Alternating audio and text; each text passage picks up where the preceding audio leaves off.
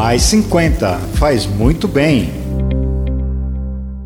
Oi, hoje no Brasil nós temos, gente, cerca de 2 milhões, 2 milhões de pessoas com demências. Alzheimer é a principal forma. E as demências não atingem apenas um único indivíduo, afeta a família inteira.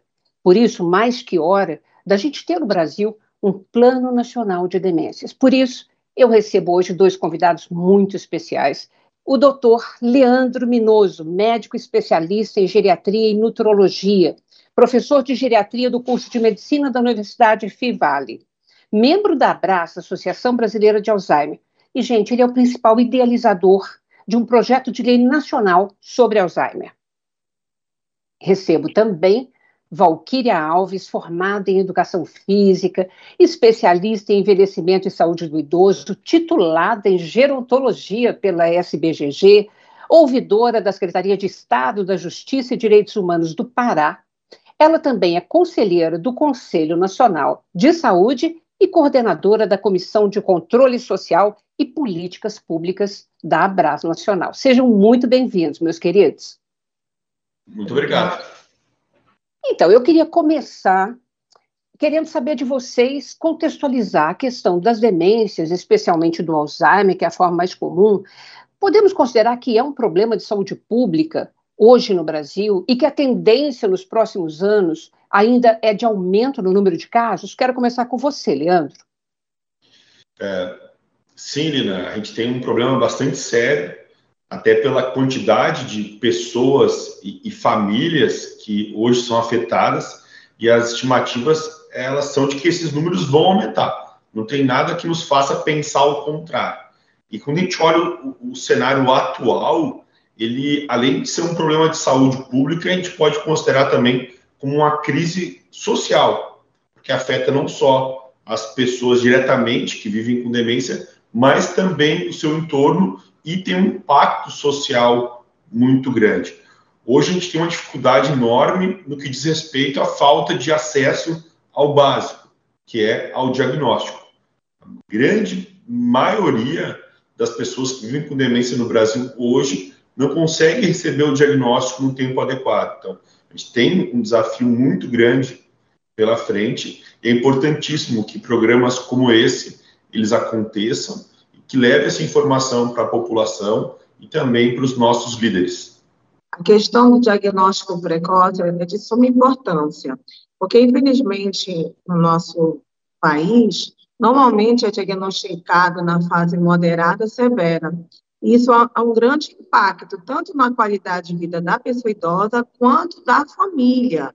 Então, seria muito importante que isso fosse diagnosticado logo no estágio leve, até porque as intervenções, as intervenções medicamentosas e não medicamentosas iam ter mais eficácia.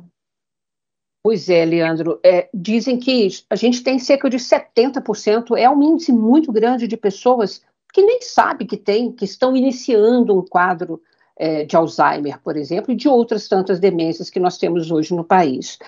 É, e a questão é, de afetar a família né, é um problema que se torna ainda muito mais sério. E essas pessoas, todo esse universo é muito invisibilizado ainda no Brasil, porque a gente tem ainda muito preconceito em relação às doenças mentais.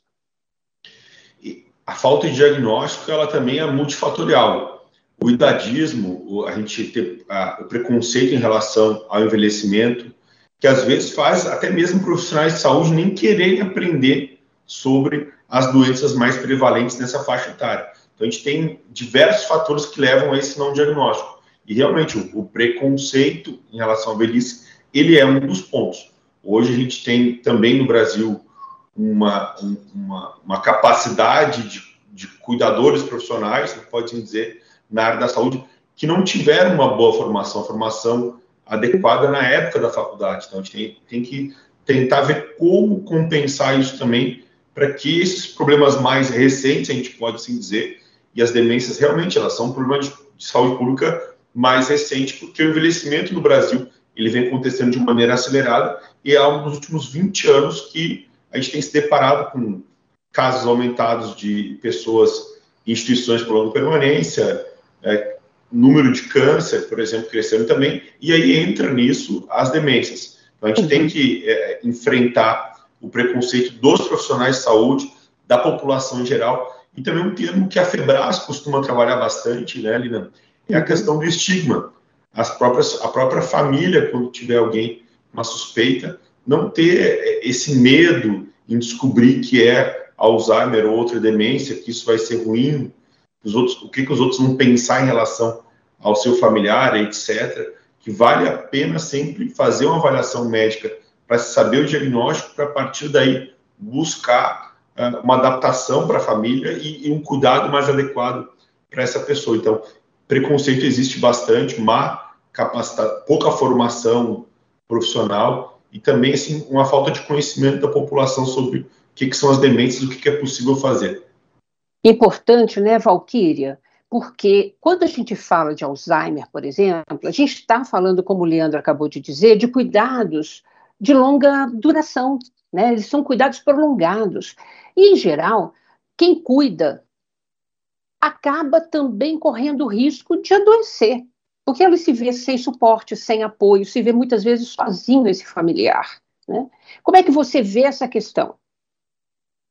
Eu acho que falta também uma, em relação a uma política de cuidado ao cuidador familiar.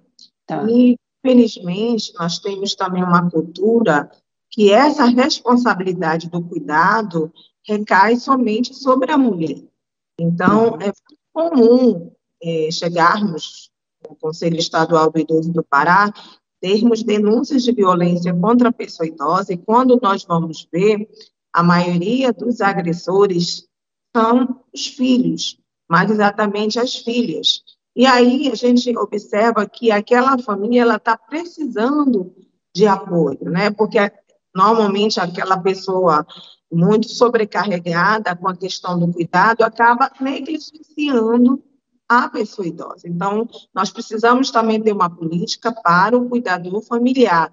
Então, a questão do cuidado não é só da mulher, é da família. Então, é importante ter um plano de cuidado familiar. Hoje, quem cuida é a Maria, amanhã quem cuida é o João, e nos demais dias são outros filhos. Então, é importante ter essa orientação para a família da questão da divisão das tarefas do cuidado. Importante até para evitar mesmo esse estresse do cuidador e o índice de violência que, infelizmente, a gente tem mesmo espalhado pelo país, né?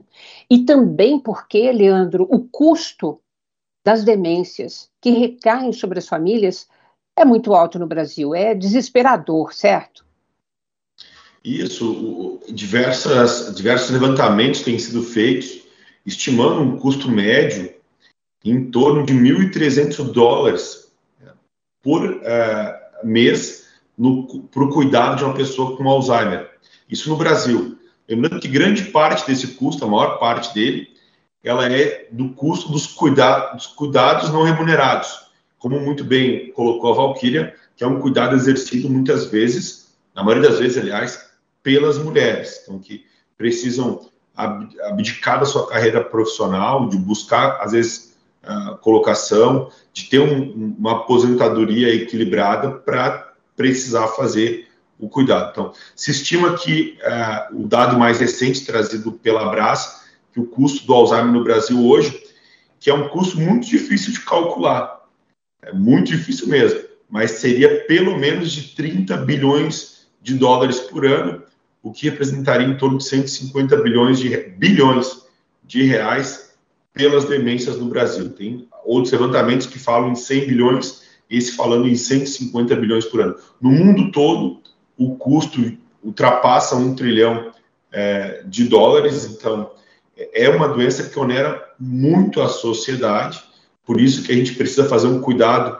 que seja é, que seja integral, que trabalhe prevenção, que trabalhe o olhar para os cuidadores e que também é, consiga nos ajudar em termos de sociedade a diminuir um pouco esses custos. Lembrando que a doença de Alzheimer ela, ela exige cuidados prolongados na medida em que a estimativa de vida depois do diagnóstico ela fica em torno de 8 a 9 anos. E tem pessoas que vivem até 20 anos depois do diagnóstico inicial de um quadro demencial. Então, é, é, é um, um, um, curso bastante prolongado e muito uh, oneroso. Então, é importante que nessas políticas todas a gente pense também em como o SUS possa ser mais efetivo, por isso que a gente trabalha querendo a construção de uma linha de cuidado para transtornos cognitivos, isso é muito importante, é a forma que o SUS vai ter de conseguir cuidar melhor dessas pessoas e que vai conseguir passar por cima de obstáculos, como, por exemplo, um profissional de saúde de uma unidade que ache que demência não seja importante, se tu tem uma linha de cuidado, isso consegue ser superado, porque a linha de cuidado ela se torna mais preponderante. Então, a gente tem como uh, pensar nisso. E também pensar em prevenção, isso é um foco importante. A gente tem um trabalho muito bonito feito em São Paulo, pela doutora Cláudia Suemoto, trazendo dados muito ricos né, de quais são os principais fatores de risco para as demências do Brasil. Eu acho que passou da hora da gente começar a colocar isso em termos de políticas públicas para melhorar a vida das pessoas e também melhorar esse cenário todo, que ele é muito triste.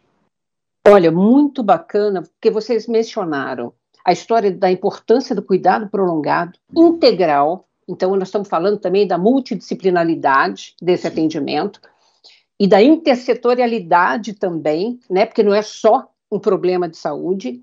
E, principalmente, vocês também mencionaram o Leandro acabou de dizer, sobre prevenção. Afinal, a gente não está falando só da pessoa mais velha, cometida já pela doença de Alzheimer e por outras demências. Nós estamos falando de um país que está envelhecendo aceleradamente e que a gente pode sentir na pele, dentro de casa, um problema de Alzheimer amanhã.